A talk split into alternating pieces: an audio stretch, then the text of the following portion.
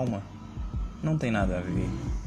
Sou bandido, sou sem alma e minto. Minha casa é o reino do mal, meu pai é um animal, minha mãe é muito que enlouqueceu, só resta eu. Trecho da música O Pirata, do Ave Sangria, do disco Ave Sangria, de 1974.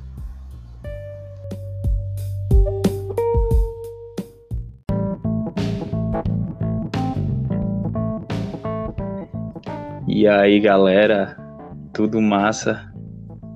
Tranquilo. Hoje a festa é sua, a festa é nossa, é de quem quiser, de quem vier. Se eu DJ é seu, sozinho você não aguenta, sozinho você não aguenta. E aí, Sankofa, como é que você tá, mano? Da ponte pra cá tá tudo bem. Tudo tranquilo, boa noite. E da ponte pra lá, como é que tá? Da ponte pra lá, meu irmão, só tá doideira. Só é doideira. mesmo. Todo mundo se fudendo e fingindo que tá feliz. Boa noite para todas, para todos. Mais uma edição desse Pausa para o Cigarro entre André e Sankofa. É nós. É nós, meu irmão. Tivemos dezembro, tivemos janeiro. Se não me engano, vamos ter vamos ter fevereiro. Que que nós vamos falar nesse episódio de hoje, meu irmão? E no episódio de hoje falaremos finalmente, depois de tentativas e mais tentativas, sobre a psicodelia pernambucana, dando uma passadinha de leve na nordestina, mas tendo mais ênfase aí na pernambucana. Vamos tentar falar um pouco, né? Pra galera compreender essa, essa galera aí pernambucana dos anos 70 da psicodelia que tinha as ideias muito massas. E é isso, vamos que vamos. Vamos que vamos. Cara, é, a psicodelia nordestina especificamente, né? Ela. Eu acho que ele é quase uma continuação ali da, das experimentações da Tropicália, né? E também esse movimento foi chamado também de movimento de grude, né? Que é uma espécie de, de referência ao termo underground, só que abrasileirado, né? Toque nordestino ali, que era a cara da, da dessa rapaziada da, da psicodelia nordestina, de toda essa galera que estava envolvida que tinha uma coisa de querer demonstrar realmente uma brasilidade, né? Porque o som que eles faziam, cara, era um som nordestino com toque de, de sons de outros lugares, né? Mas era um som, você via que tinha uma raiz enfincada ali, não o contrário, não era um som com referências principalmente gringas, mas com um toque de alguma coisa brasileira, né? Então, é um movimento muito rico, né, cara, que se expandiu além também do, obviamente, se expandiu além da, da música e para a poesia, para as artes plásticas, né? Existe, existe um conceito a mais do que simplesmente música nesse movimento Wood Grude da psicodelia nordestina, né? Você não acha? Com certeza, cara. Assim, né? A gente tem que ver que esse pessoal, é, ou melhor, né, esse movimento psicodélico, agora dando uma uma pinceladinha aqui mais pela assim, nacional, né? Foi muito influenciado, sim, principalmente por, por, pela galera da, da Tropicália, né, velho? Pela aquela parada de trazer toda uma ideia estética sonora, ideia estética visual, uma ideia também é, de, de, construção de, de letras e tal, que era muito influenciado, sim, né, nesse lance psicodélico já, lá da gringa, porque a galera tinha acesso ao material, né, que não era todo mundo que tinha acesso a esse material, né, ainda mais Brasil, ditadura, o acesso a gente sabe que era quem tinha condições, e essa galera da Tropicália meio que fez essa comunicação, né, com o trampo deles, com o disco lá, o Canizade Circense e tal, é, a galera Gil foi fazendo trabalho dele de 68, Caetano fazendo trabalho dele Tropicália de 68, e isso meio que foi repercutindo nos outros cantos do, do país, né? A galera, porra, velho, é que chamava, né, o, o desbunde, né? A galera fazendo aquele Pode crer. aquele som diferenciado tal, que trazia aquele lance regional. E tem que ver que essa galera da Tropical era baiana, né, velho? Era a galera que era do Nordeste. É. Galera do Nordeste, pô. Quem tava encabeçando ali, né? Era a galera do Nordeste. Exatamente. E aí.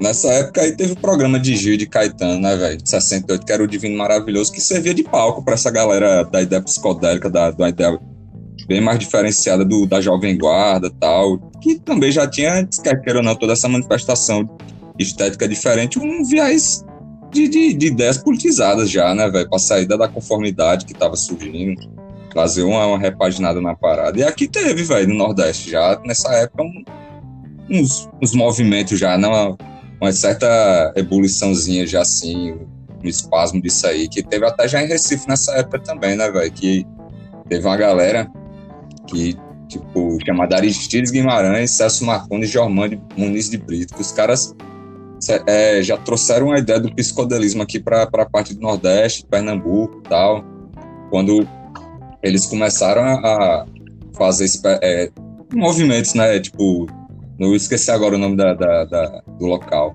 mas eles começaram a fazer espécies de, de oficinas, espécies de coisas teatrais e musicais e isso meio que foi servindo de base para esse experimentalismo já no final dos anos 60 começar a brotar lá em Pernambuco, né, velho? Uma coisa muito interessante. Mas sim, cara. Concordo. Pode crer, mano. Pode. Tu acha que o Sátiva do Lula Cortes e Lailson, tu acha que é o marco zero da, da psicodelia nordestina? Foi lançado ali em 1973, que é um disco praticamente todo instrumental, né, velho? Ele é basicamente um disco acústico instrumental, tem algumas pequenas incursões de vozes ali, mas é algo bem pouco mesmo. Você acha, você considera ele o marco zero da, da psicodelia ou não? Tem outras coisas da mesma época, antiga, que saíram até antes, assim, coisa diferença de meses, que pode ser. Porque eu acho que ele traz os elementos mais escancarados, assim, entendeu? Já tinha outras coisas que vinham um pouco antes, mas ele traz tipo a banda Flor de Cactos, né, que era a banda de Lenin, a banda de Gentleman da Paraíba lá, que era a banda de Zé Ramalho.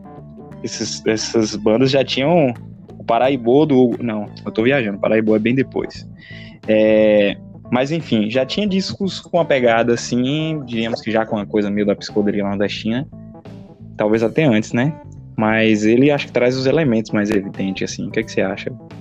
É assim, velho o Sattva ele foi um divisor de águas, né?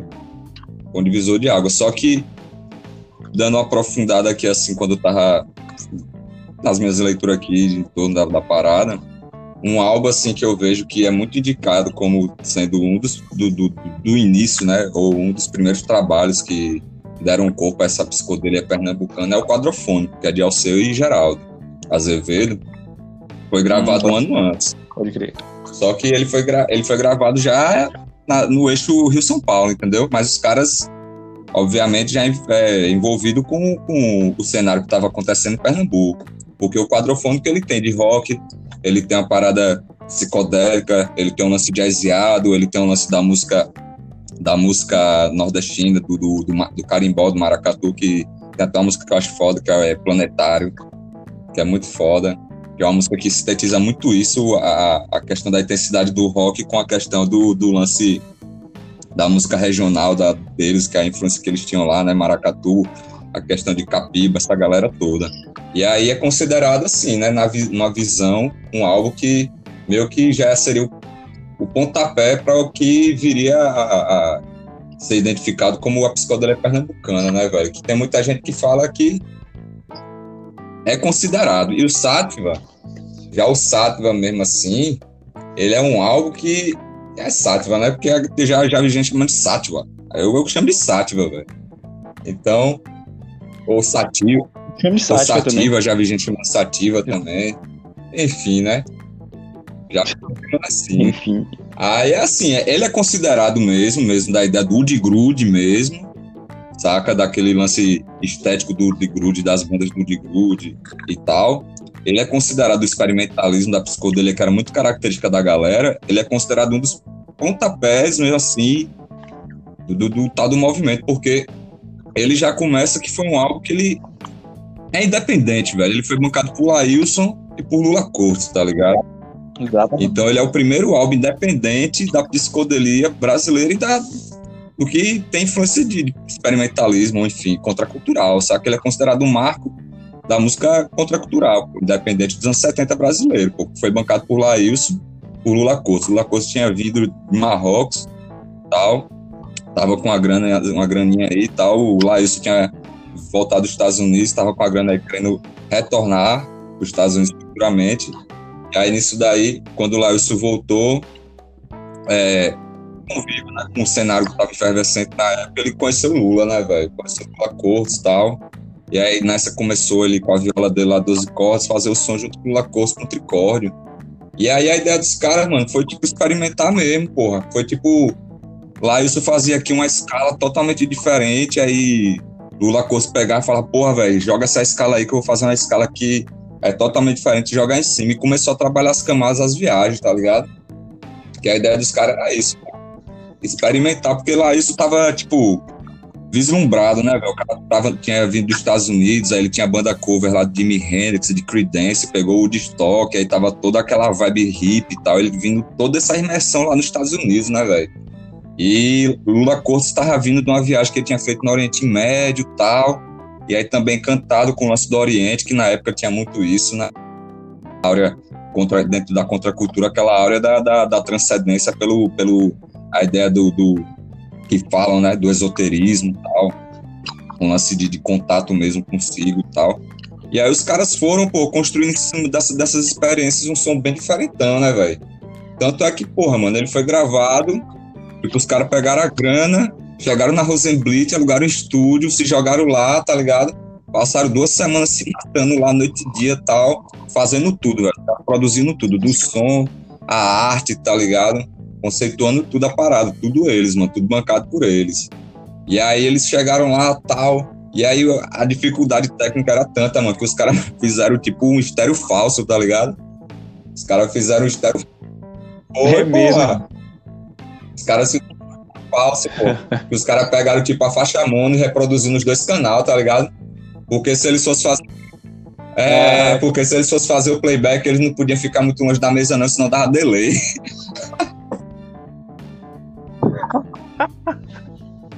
que merda. É, pô, aí os caras foi a parada toda.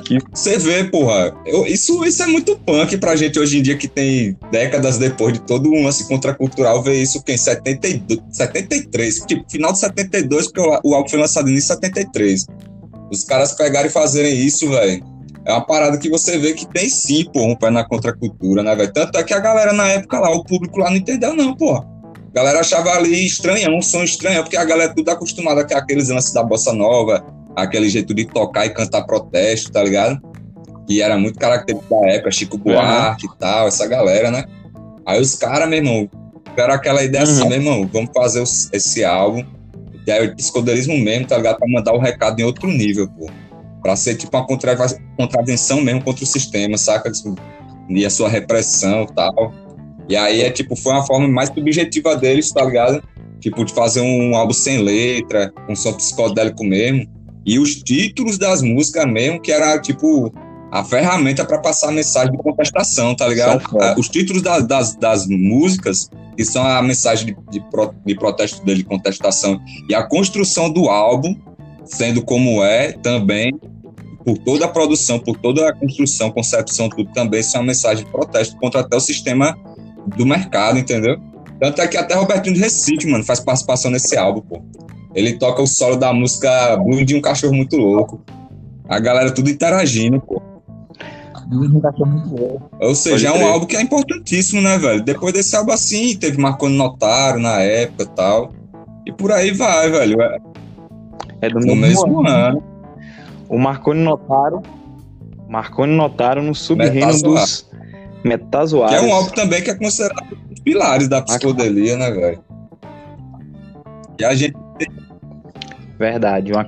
A gente tem que falar assim também pra galera aí que, tipo, porra, velho, tem esse lance, tem que, que dar a mesma ideia. Tipo, psicodelia pra galera era isso, mano. Era experimentar, dar sentido ao que não tinha sentido, tá ligado? E é tipo, tem toda a referência com o movimento hip mesmo, pô. Que, que o termo foi cunhado em 57 por um cara que era psiquiatra, tá ligado? Alfred Osmond. Aí ele falava que psicodelia significava o que revela a mente. Aí nos anos 60 a galera do desenvolvimento contracultural começou a popularizar o LSD. Aí a ideia dos caras era tipo toda, todo tipo de manifestação que transfigura a realidade ou complementa a realidade, né? Com a licergia e tal. E a ideia dos caras em Pernambuco era isso, mano. Tipo o Lula Cortes mesmo Uma vez eu vi assim tal, é, tipo, uma parada que ele diz, né? Que tipo, que a psicodelia nordestina tá nos caboclos juremados, tá ligado? Que a galera pegava, ficava criando sob influência da jurema, né? Que é uma planta alucinógena, pá, né? E de cachaça com pólvora, que se chamava zogue pela galera, essa cachaça com pólvora. E ele fala que, tipo, velho, a psicodelia nordestina é isso, pô, é uma parada ligada a processos mentais e de, saca, transfigurações mentais e de experimentalismo totalmente desapegado, velho. E essa é a ideia de Sattva, né, com, com o lance deles e tal. E não pode deixar de citar a Rosenblit, né, velho? Que foi muito fundamental nisso. O que é que você tem a dizer da Rosenblit, meu velho? Então, cara, a Rosenblit lançou esse, esse, disco aí, né? Lançou esses primeiros aí, o Pai Biru, e lançou o Marconi Notaro, um sub-reino dos metazoares. Logo depois também lançou Flaviola, e já lançou, e lançou uma série de coisas, né? É... Cara, a Rosenblit foi uma gravadora, né? Importante pra caramba eu diria que quase que revolucionária, porque ela ela foi muito importante para a música nordestina, né, velho? Ela foi fundada ali em 1954. José Rosenblit, o nome do dono, me corrija tá se estiver errado. É isso mesmo, né? Pelo senhor José Rosenblit. Velho, a gravadora teve uma importância, muito, uma importância muito grande, né? Ali nos anos 60. Assim, né? eles começaram a princípio gravando frevo e tal né? Que era uma forma de colocar aquela música que já rolava ali nos carnavais, era uma música de rua, trazer ela pro LP, né? A princípio começou dessa forma, nos anos 60 eles cobriram muito aqueles festivais de música, tipo Festival da Record, tá ligado? Esses festi grandes festivais de música que rolavam no Brasil, então foi tipo o auge da Rosenblit. Eu tô dando uma resumida aqui, se você quiser dar uma pincelada nos detalhes e tal, tá ligado? Mas e, tipo assim, um tempo depois, acho que principalmente nos anos 60, nessa época aí que eles viveram o auge, eles acabaram crescendo muito, né? E se tornou um parque industrial, né, velho? Parque Industrial Rosenblit. Era uma gravadora gigante, lá dentro tinha tudo, velho. Né? Prensava o vinil, lá tinha a parte que criava as artes, tinha todo o departamento lá prensava muito vinil, velho. Assim, eles, tipo, nesse período faturava, tipo, 25% do mercado de discos do Brasil, sacou, velho? É... e tinha os selos, né? Eles tinham os, os selos ali que cada um trabalhava com uma certa área, tinha o Mucambo, o Solar, Passarela, é isso mesmo? Tem um selo chamado Passarela, um dos selos. E o que que acontece, cara? A, o Parque Industrial Rosenblit ele ficava localizado num bairro chamado Afogados, né? Um bairro de Recife chamado Afogados. E esse bairro é é uma, uma premonição do que veio a fechar o nome do bairro, é uma premonição do que veio a fechar a Rosenblit, né, velho? Porque esse bairro de Afogados, na, nas épocas de chuva, acho que no verão provavelmente, né? Final, começo de, ano. Velho, esse bairro tinha umas cheias que eram complicadíssimas, né? fudia com a vida de todo mundo. E esse parque, todas essas cheias, ele sofreu com pelo menos cinco grandes cheias, cara, aqui. Perderam muita coisa, né, velho? Perderam maquinário, perderam matrizes de discos que já estavam prontas, capas, né, uma, uma, série de material e tal. Então toda vez que eles passavam por uma por uma, uma enchente dessas, era um puta baque, né, velho? E porra, ficava meio ruim das pernas ali, se levantava. Tanto que o lance do site foi mesmo interessante, porque na época do lançamento dele, a Rosenblit estava quebrada, né, velho? Vivendo uma crise financeira. E o disco é, é bancado pelos, pelo Lula Cortes e o Lailson, mas é, o lançamento só ficou por conta da, da Rosenblit, né? A, a, a, responsabilidade de jogar no mercado ficou da Rosenblit. Assim.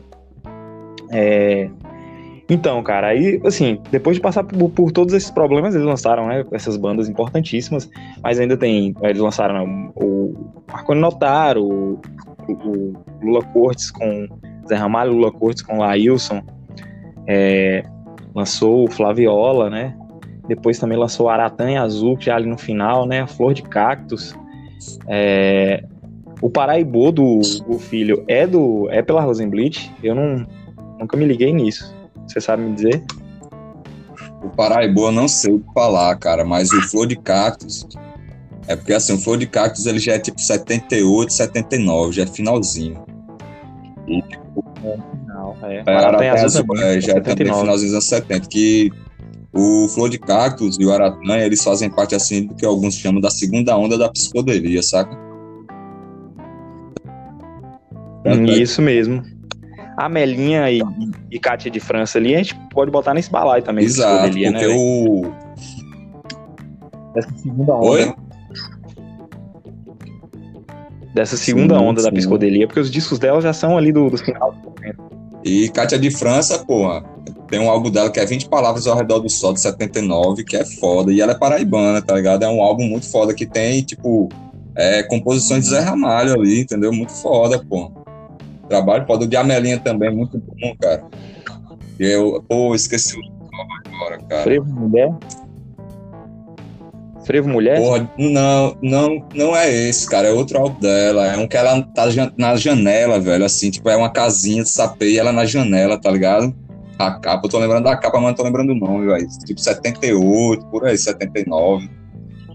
Nos anos 70. Também considerada um álbum da psicodelia nordestina, né, velho? Que a Melinha, se não me falha a memória, não sei se é paraibana ou é cearense, velho. Cearense. É? Cearense. A Melinha é cearense. É Frevo de Paisagem, 77. Rapaz, acredito que sim, cara. Eu tenho pra mim, eu não, não sei se é. Mas eu- Que ele é antes do Pô, Frevo cara. Né? Deixa eu, deixa eu me lembrar aqui. Eu tenho, eu tenho aqui, cara. Mas enfim, o Flor de Cactus, ele foi lançado mesmo, se, eu não, se não me falha a memória, não foi pela Rosenblit, foi pelo, pelo um selo do, do Zé da Flauta, velho, que era o Matitas, Matitas Discos, eu acho. Ele foi Pode crer, pelo pode Matitas Discos, entendeu? Aí ele é considerado um álbum da segunda onda já. Mas quanto a Rosenblit, cara, ela foi muito, ela foi fundamental, né? Para o pessoal da, da psicodelia numa época que ela tava realmente fodida, velho. Porque ela tinha passado por uns problemas sérios, financeiramente por causa dos prejuízos com as, com as cheias, né, velho? Porque a ironia da vida em afogar a, a, o af- afogar a bichinha, né?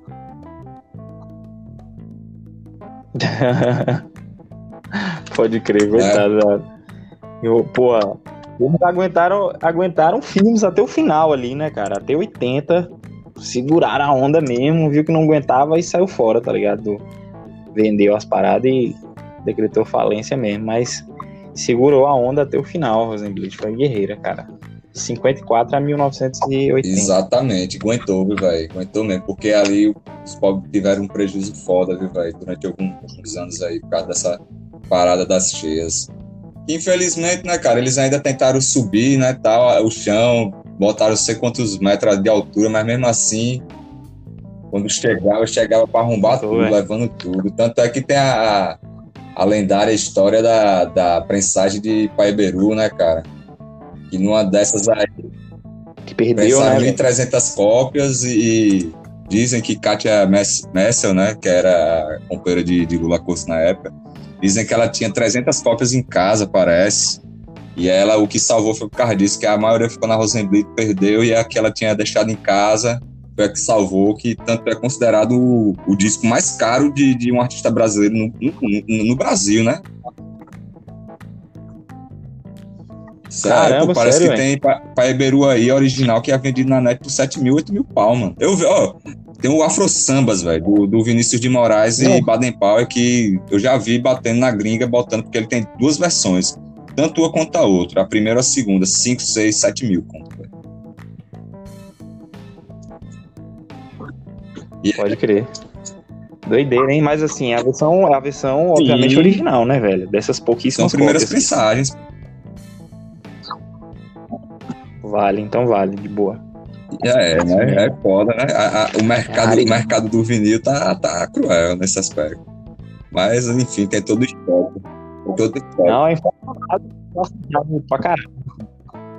O mercado de disco de vinil é inflacionado, pô, pra caralho. Sempre foi. Sempre foi assim. Desde que vinil se tornou coisa cult, né? A coisa que na época que você achava vinil vendendo de bobeira em qualquer loja de departamento, não era cara assim, mas enfim. Isso é papo para outro programa. Pensei nisso. Assim, É, só pra concluir, Andrezão. em 1970, A Rosenblit Ah. foi fundamental com os selos dela e até mesmo Lula Coates com a Kátia tinha uma produtora que era associada à Rosenblit, que era a Abracadabra, que lançou a Marconi Notaro. Então, a, ela, é- a Rosenblit não tem como sair da história da psicodelia, porque ela faz parte, né, velho?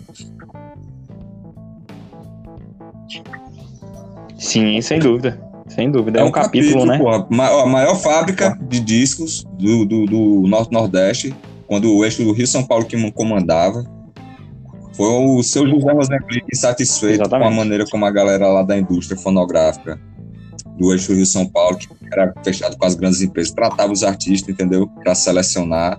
Ou seja, ela, ela, na realidade, tem uma história tanto com a psicodelia quanto com a, a própria própria memória fonográfica pernambucana com as questões da, da regionalidade lá de som, tá ligado? Rosenblit, ela foi uma, uma, ela foi uma vanguarda, né, velho? Sem dúvida, cara. Por isso que eu falei ali no começo, quando eu fui citar, que foi algo quase revolucionário, assim, né?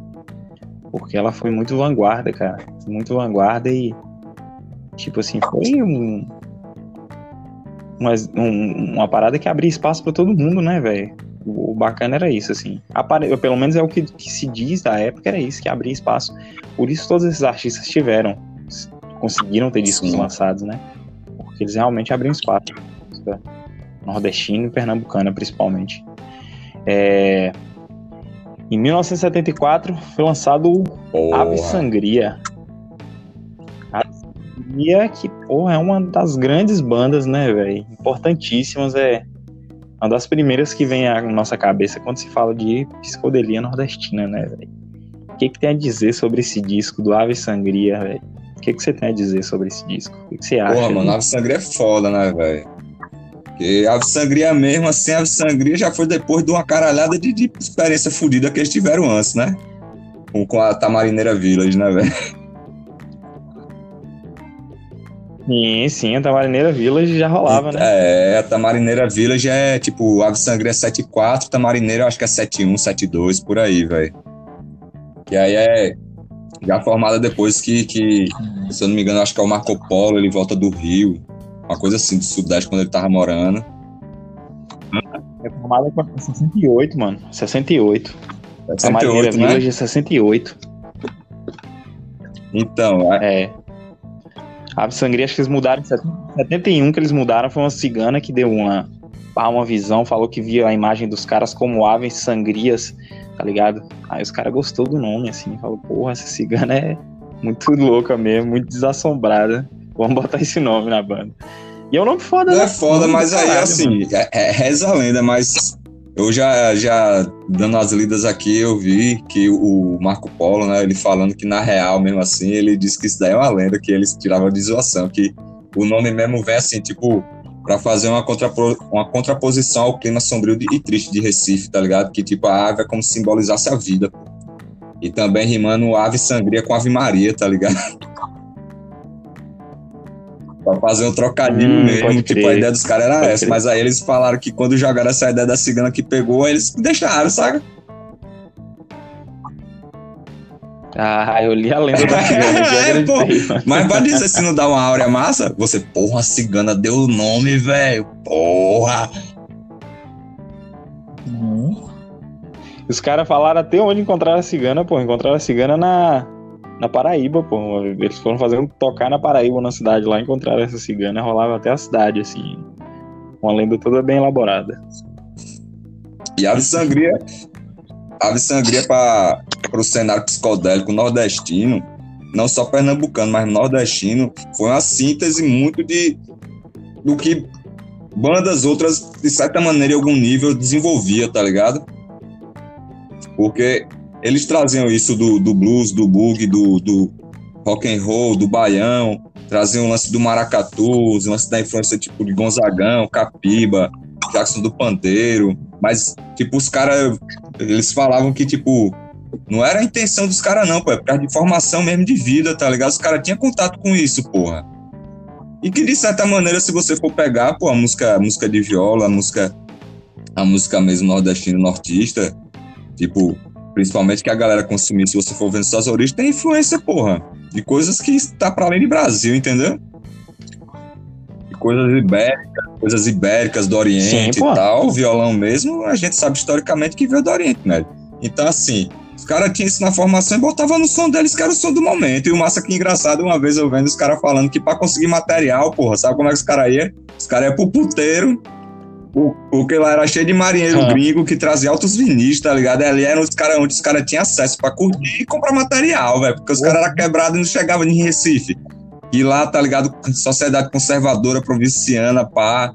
Aí a parada, tipo, eles sacavam que não tinha como conseguir material e o único meu era com essa galera marinheira, porque era a galera que pegava e vivia viajando, pô, trazendo coisa. Aí os caras desciam tudo pros puteiros e os caras desciam pros puteiros também pra pegar e aproveitar. Aí já rolava, tipo, um certo comércio, tá ligado? Era mó onda, porra. No porto de Recife, né, velho? Era, ficava uns então... puteiros que ficavam no porto. Em Santos acontecia a mesma coisa.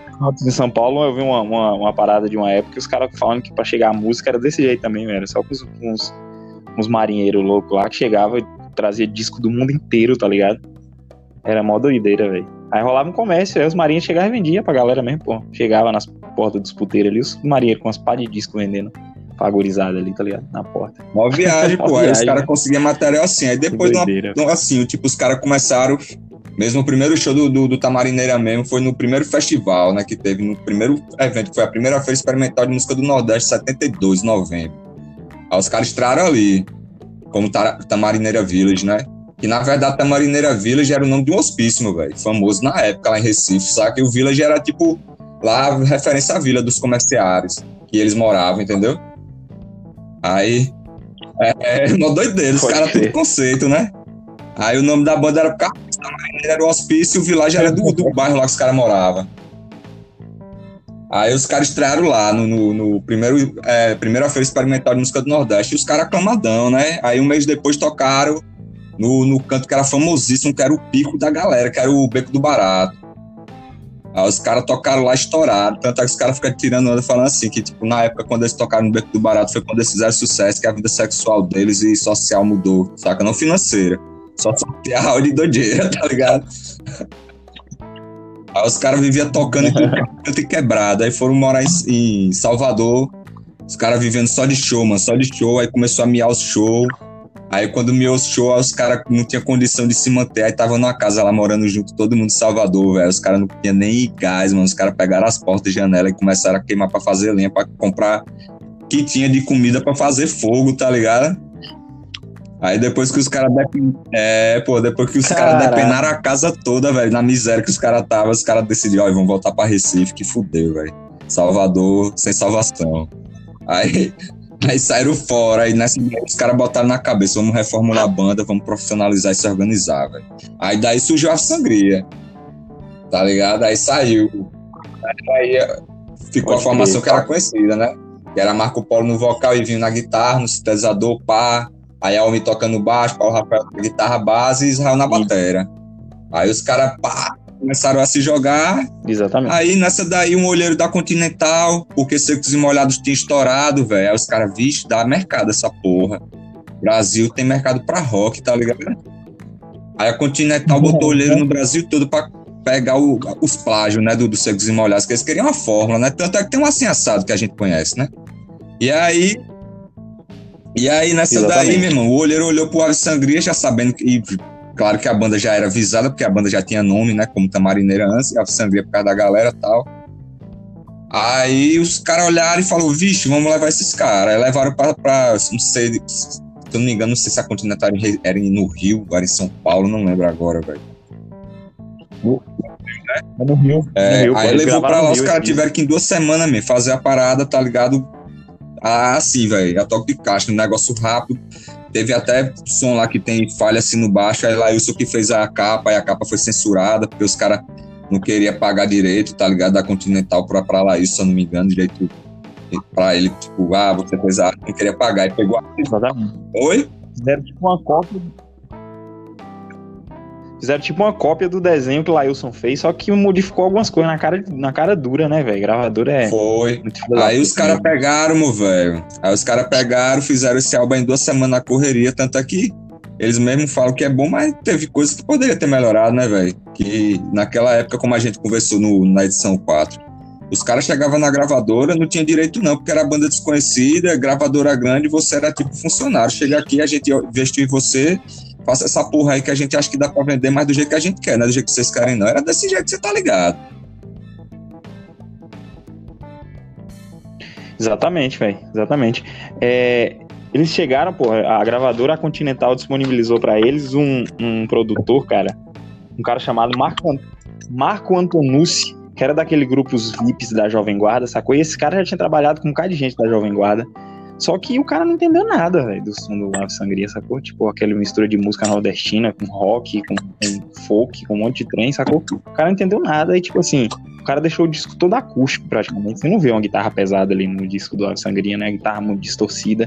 E, a, e, o som dos caras ao vivo, é, diz que tinha muito disso, né? A banda era pesada, era explosivona ao vivo, assim, velho. Muito boa mesmo, né? E, e segundo os caras, os próprios caras da banda, eles não conseguiram captar transpor isso pro, pro disco, sacou? O disco ficou mais leve, mais. Mas é ainda é maravilhoso, né? Ainda mais pra gente que conheceu o Ave Sangria através do, do disco, o som do Ave Sangria pra mim é aquilo dali, sacou? Eu acho sensacional, velho. E os títulos, pô, músicas incríveis, né, velho? Geórgia, o Pirata, Geórgia, a Carniceira, né? O Pirata e tantos outros sons, né, velho? É. Como você falou, a capa de Lailson não rolou, né, velho? Porque a gravadora não quis pagar os lances de direitos e tal. Eles fizeram tipo uma cópia do desenho que o Lailson fez, com a mesma pegada, sacou? Só que diferente, ficou um desenho diferente, sacou? Eu já vi a original, você já viu a original, é bem uma pegada é do, mais bar, é do Perfumes Barato, assim, né, eu acho, né? Não sei se o Perfumes e Barato, eu, não, eu não lembro a capa. Que é uma. Esse Perfumes e Barato não, pô, é um, é o mesmo. É tipo um pássaro também, é o mesmo esquema ali, pô, da capa do. Da capa que acabou saindo, sacou? Quase as Sim. mesmas cores ali, sacou? E é um álbum foda, velho. Aí o que acontece? É um álbum foda, cara. É um álbum foda pra caralho. E. Velho, teve um, um. A banda acabou, né, lançando aí por uma, por uma Major, que era Continental na época. E. E logo deu problema, né, velho? Com a música que foi censurada, né, bicho? A música Seu Valdir. Quem era Seu Valdir, mano? Seu Valdir existia. Seu Valdir não existia, mano. Seu Valdir era um personagem. Seu Valdir nem existia, né, velho? Mas é o que acontece, cara. A música Seu Valdir, ela fala de um dá a entender que tá falando de um relacionamento homossexual, sacou, velho? De um cara falando pra outro que ama o outro e tal. Ou pode ser enxergado até de outra forma, sei lá, um filho falando com um pai, um irmão falando pra um irmão, ou, ou enfim, ou, o que seja, sacou? Mas assim, a galera, obviamente, da censura interpretou logo dessa forma e censurou a música, né, velho? Dizem as lendas da música aí que foi a mulher de um general que ouviu a música e se sentiu incomodada. E a música tanto foi retirada como todas as cópias que ainda restavam com, com a música Servaldi, ela, elas foram todas, todas recolhidas, tá ligado? E foi lançada uma outra prensagem com. Ó, sem a música já, né? Com a, com a cortada, né? Porque a música fala: Seu Valdir o Senhor magoou meu coração. Fazer isso comigo, seu Valdir, isso não se faz, não. E assim por diante. Tinha vários outros trechos, né? Mas esse era um dos trechos da música. E a galera falava que era um. Inventou-se várias lendas, né? Que seu Valdir era um cara, um jornalista de Recife, conhecido. Era um, um cara mais velho que tinha um caso com o Marco Polo, sacou? Mas na verdade isso não rolou. É, eu li uma parada com o Marco Polo falando que essa música ela data assim a, a música Valdir ela deriva de uma música que já era de 1968 que ele escreveu com uma peça de teatro que a Marília Pera fazia e ah, ele acabou só mudando algumas coisas mas já já falava de um cidadão assim tipo um cara se, se declarando para outro e tal já era mais ou menos ali o, o que, que se transformou depois na canção Seu Valdir né e ela é tipo um samba, né, velho? É uma parada assim, um, ela é diferente, assim, ela é, tipo, tem muita percussão, as coisas assim, né, velho? Ela é, é outra pegada, assim. É... E, velho, Aratanha Azul, capa muito linda, saiu um compacto em 1979, né?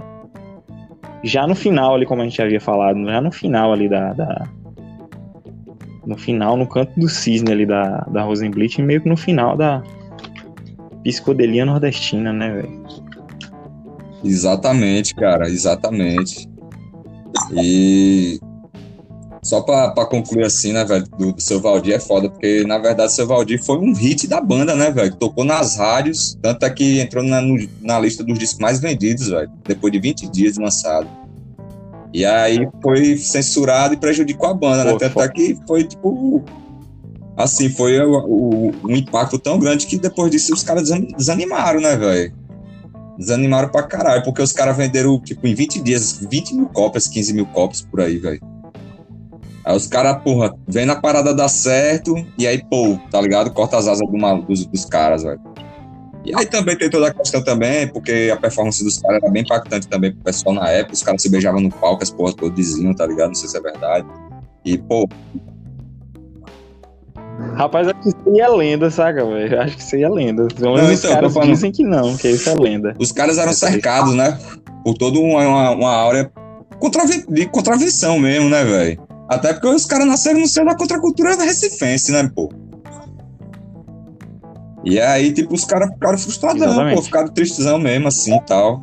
Tanto é que a banda mesmo assim, tipo, quando foi tipo, final de 74, tipo, finalzinho mesmo, eles fizeram o show em dois dias, foi dia 28 e dia 29 de dezembro, velho. Que foi o Perfumes e Barato, né, no Teatro Santa Isabel.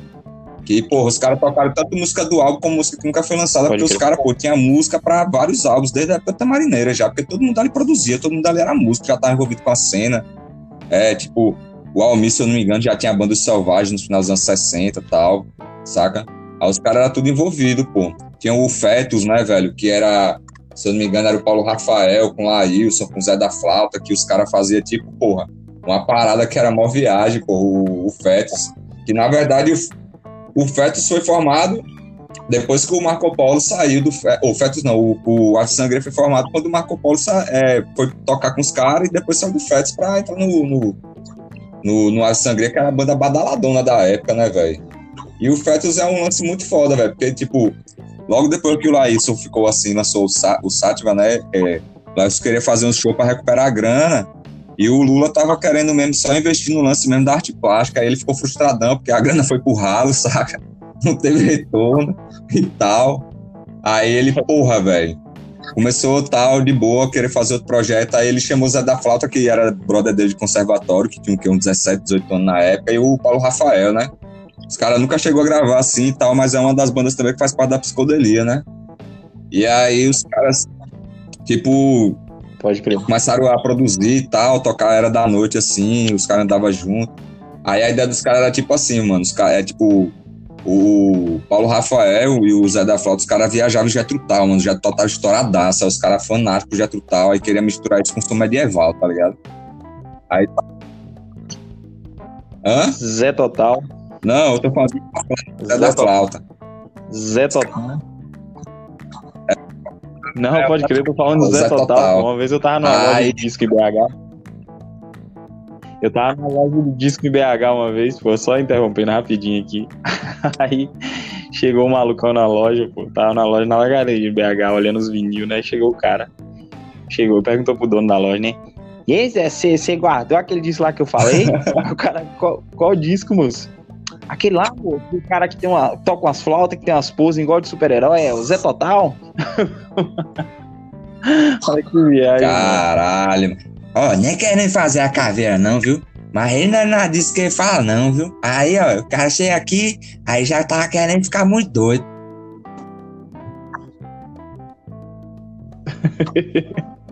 Nem querendo fazer a caveira dele. Aí não, é foda, mas... aí os caras tinham essa banda, né, velho? É engraçado que a galera falava que era uma coisa muito assim, contraste, né, velho? Do que os caras tocavam pro show que os caras faziam, né, velho?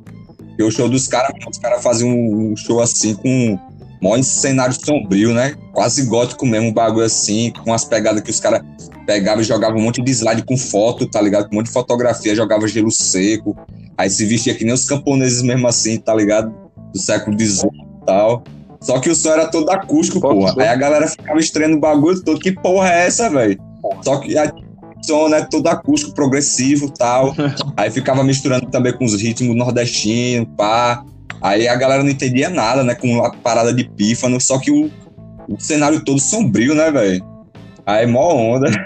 Aí nessa daí o, o doidinho, como é, o Paulo Rafael foi chamado, né, pela galera do Alves Sangria, que tava recém-formado, pra entrar na banda, ele ia entrar como baixo, aí depois é, o doidinho, como é, o Ivinho pegou e falou, porra, velho, é bom ter outro, outra guitarra, né, aí botou ele pra ficar no, na base, né, aí ele entrou no Alves Sangria e saiu do Fetos. Mas a galera tava tudo junto e misturado, né, velho? Misturado. E aí vem ah, Tanto que o. Aí, cara tem azul que é foda pra caralho.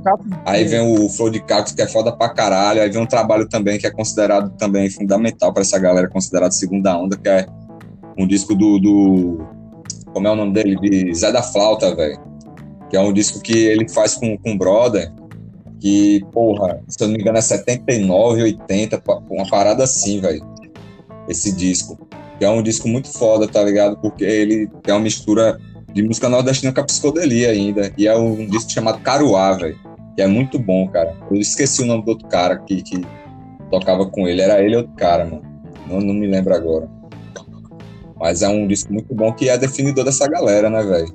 Que é uma galera que, porra, tava ali, independente do tempo e da época, produzindo, né, velho? Os caras tudo músico e tal, os caras tudo é, é como é compondo direto, envolvido com produção, com, com parada de eventos, né, velho? Ah, Pedro Rafael é o nome do cara, que toca com o Zé da Fato nesse álbum Caruá, que é muito bom, velho.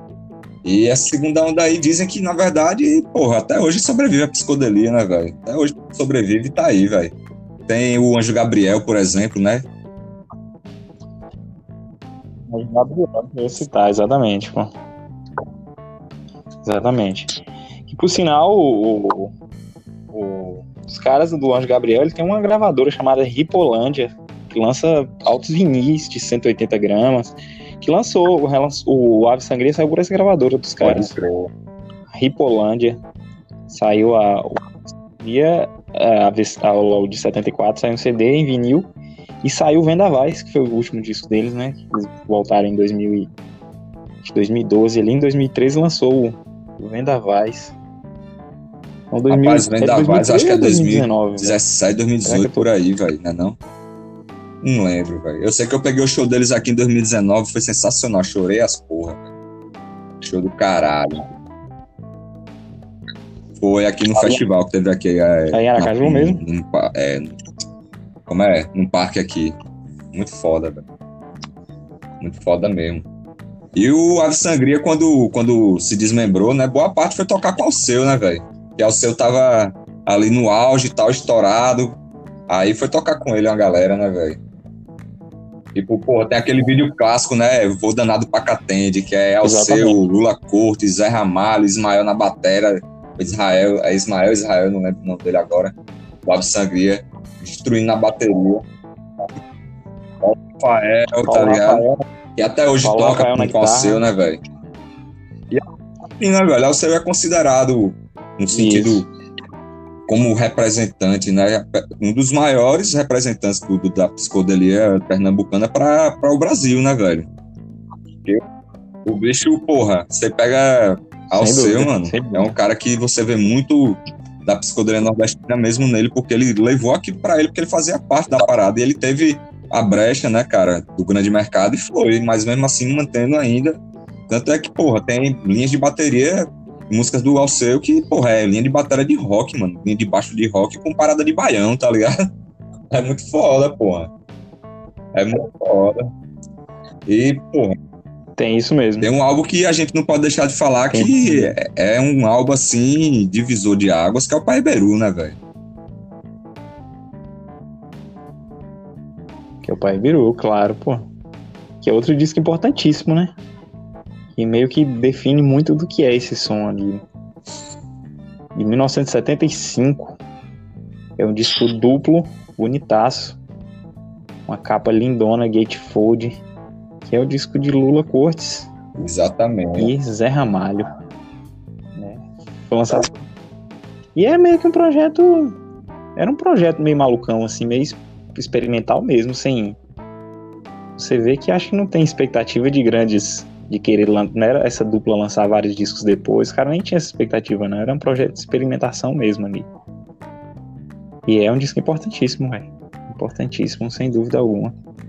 Velho, Já estamos com 49 minutos, vamos passar umas referências aqui e encerrar esse programa sobre a psicodelia. O que, que você é, indica de discos aqui? A gente vai fazer uma playlist lá no, no YouTube também, com tudo o que a gente citou aqui, né? Mas o que, que você indica de discos, assim, para a galera entender o que, que é a psicodelia nordestina, que muitas vezes muita gente já ouviu, sacou, mas assim, talvez ainda não associa o artista à música, a pegada ao artista, o movimento a, a tal música. Eu então, vou recomendar, mano, mas eu vou assim, fazer né? uma apanhada aqui de umas coisas que para mim assim, são interessantes falar, saca? Porque é interessante mesmo.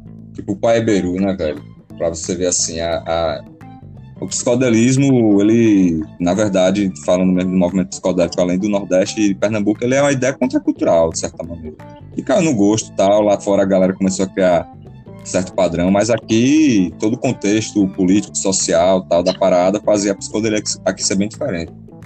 E o Pai Beru, como aqui no Brasil as coisas chegam com delay, com, com atraso, o Pai Beru é uma extensão do Sátiva, só que obviamente, né, tem, tem paradas mais pesadas, uma parada também bastante mística tal, porque os caras, por exemplo, né, cara, na, na época que o Pai Beru mesmo ele foi concebido, e os caras, pô, eles foram para Pedra do Ingá.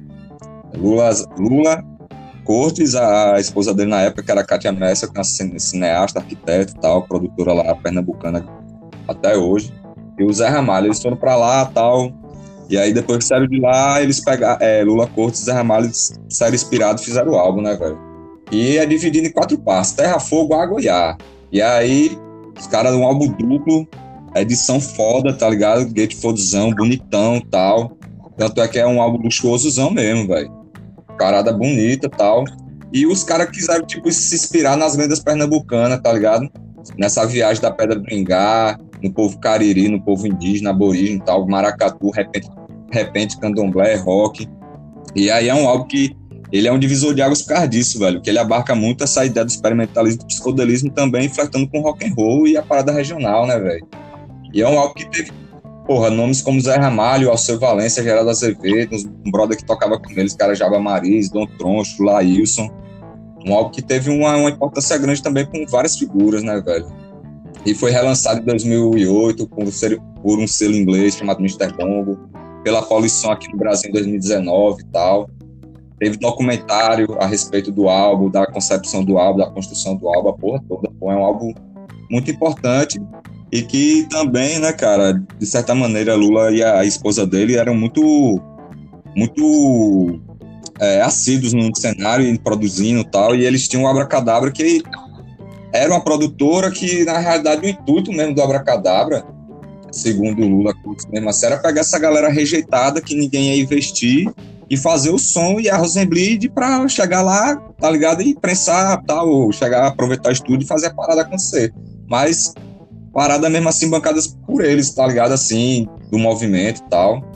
E eles faziam tipo esse lance mesmo contracultural, de maneira a pegar aquilo dali, aquela galera que queria produzir e investir neles, velho, saca? Tanto é que o Marconi Notário que é um, o subgênero do do, dos metazoários, é um disco foda, que foi lançado pelo Abracadabra, mas viabilizado pela Rosenblit, né? Que, porra, foi a primeira vez que Lula Cortes pegou, produziu com Zé Ramalho, a música Made em Paraíba, fez a arte toda, fez a concepção do, do, do, da produção do álbum junto com a Kátia Messa, a esposa dele. Pegou, tá ligado? Tocou como músico e tal.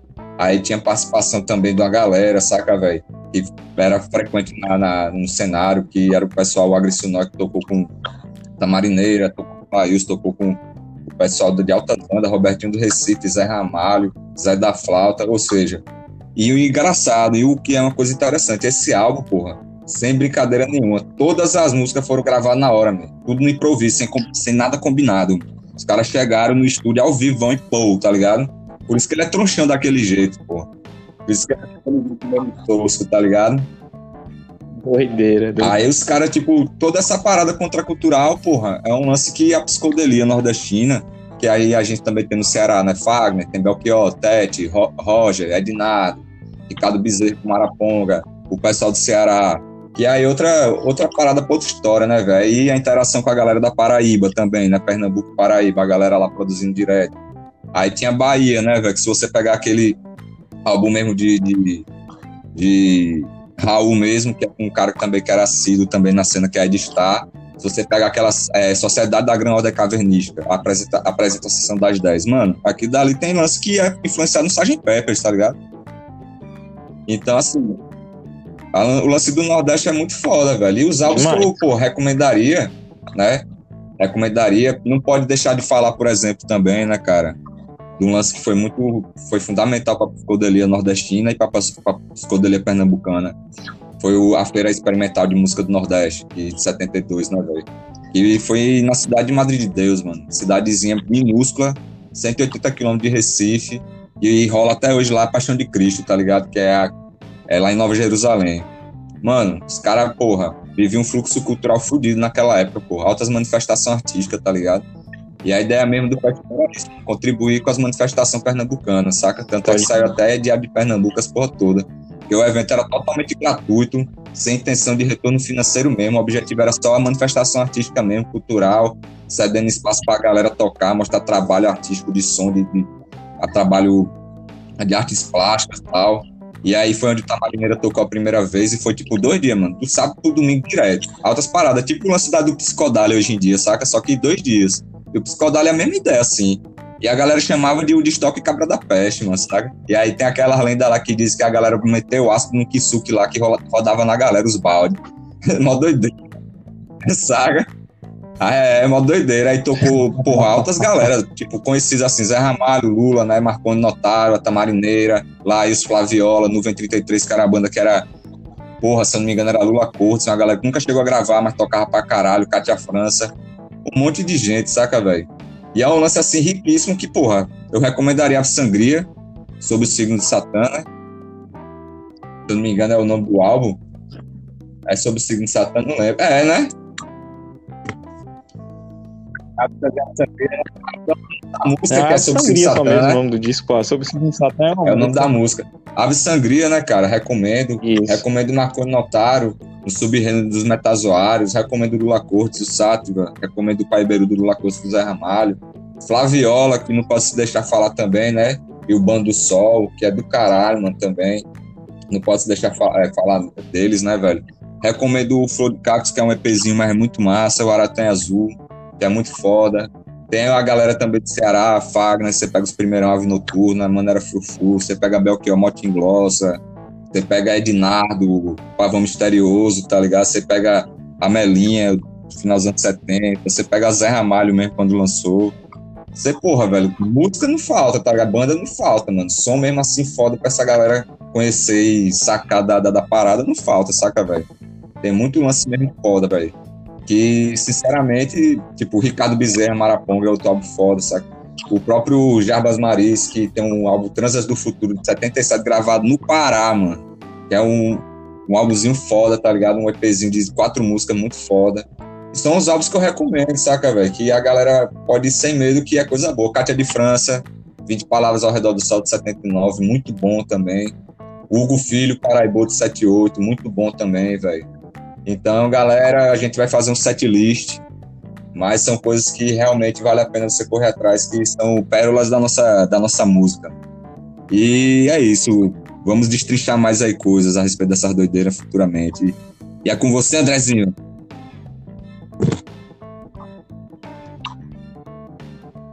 É isso mesmo, cara. É isso, mano. Você falou e falou bonito aí. Deu um apanhado do que era a parada e eu, eu tô aprendendo ainda. É um tema que eu conheci, eu tô começando a conhecer algumas bandas que eu, eu diria que por agora, assim. E, e, é muito foda, né, cara? Ainda tem muito que descobrir, o que entender ainda, mas é, é um, um, um, movimento que foi. Principalmente aqui por Nordeste, né? Aquele tipo de movimento que nos dá orgulho, assim. Realmente tem uma música própria ali, né, cara? Não ser uma, uma mera reprodução de outras de, de coisas feitas em outros lugares. É um, um lance que foi criado, tem raízes e, e é uma música da região mesmo. Então é muito foda. O que que acontece? É isso aí, velho. Vamos bater uma hora certinho nesse. Eu achei que esse seria mais curto. Mas é isso mesmo, velho. A gente volta daqui a alguns dias com algum outro tema, ou alguns outros temas, quem sabe. E é isso aí. Nos ouça na, no YouTube e nas plataformas, principais plataformas de streaming, né? Spotify, Podcasters, Google Music, Apple Music e aí por diante. Beleza? Valeu, galera. Abração, Abraço. meu velho. Boa noite para todo mundo. Boa noite para Nós. todas e todos. Para você, meu irmão. Bom final de semana pra gente. Valeu aí essa parceria forte aí que tá produzindo coisa massa. Que é bom que a gente estuda e se aprofunda mais no que a gente gosta, né, velho? E cria pontes aí legais. Chamaremos também pessoas legais aí que a gente sabe que dá pra trocar as ideias massa, saca? E é isso, mano. Essa psicodelia nossa aqui é muito singular, diferentemente do, do cenário do Sudeste, tal, que também tem uma psicodelia foda nessa época. A, a psicodelia nossa que surpreende muito o pessoal, velho, lá fora, né? Véio? E a gente tem que olhar para isso e valorizar a parada, porque tem a ver com o que a gente vive também, né, mano? Essa contracultura que nós vivemos e que a gente, através dela, se conscientiza pra caralho. Os caras também estavam nesse rolê, da maneira deles, na época deles, do jeito que eles podiam, né, velho? E é isso, Andrezinho. Viremos com mais pautas. Foi foda pra caralho. Gostei demais, velho. Coisa que a gente, né, sempre conversa volta e meia. E que foi legal fazer isso daqui. Obrigadão, viu, mano, pela oportunidade de estar fazendo isso com você. Tamo junto sempre. Beijos para todos que eu gosto e amo. Tamo junto.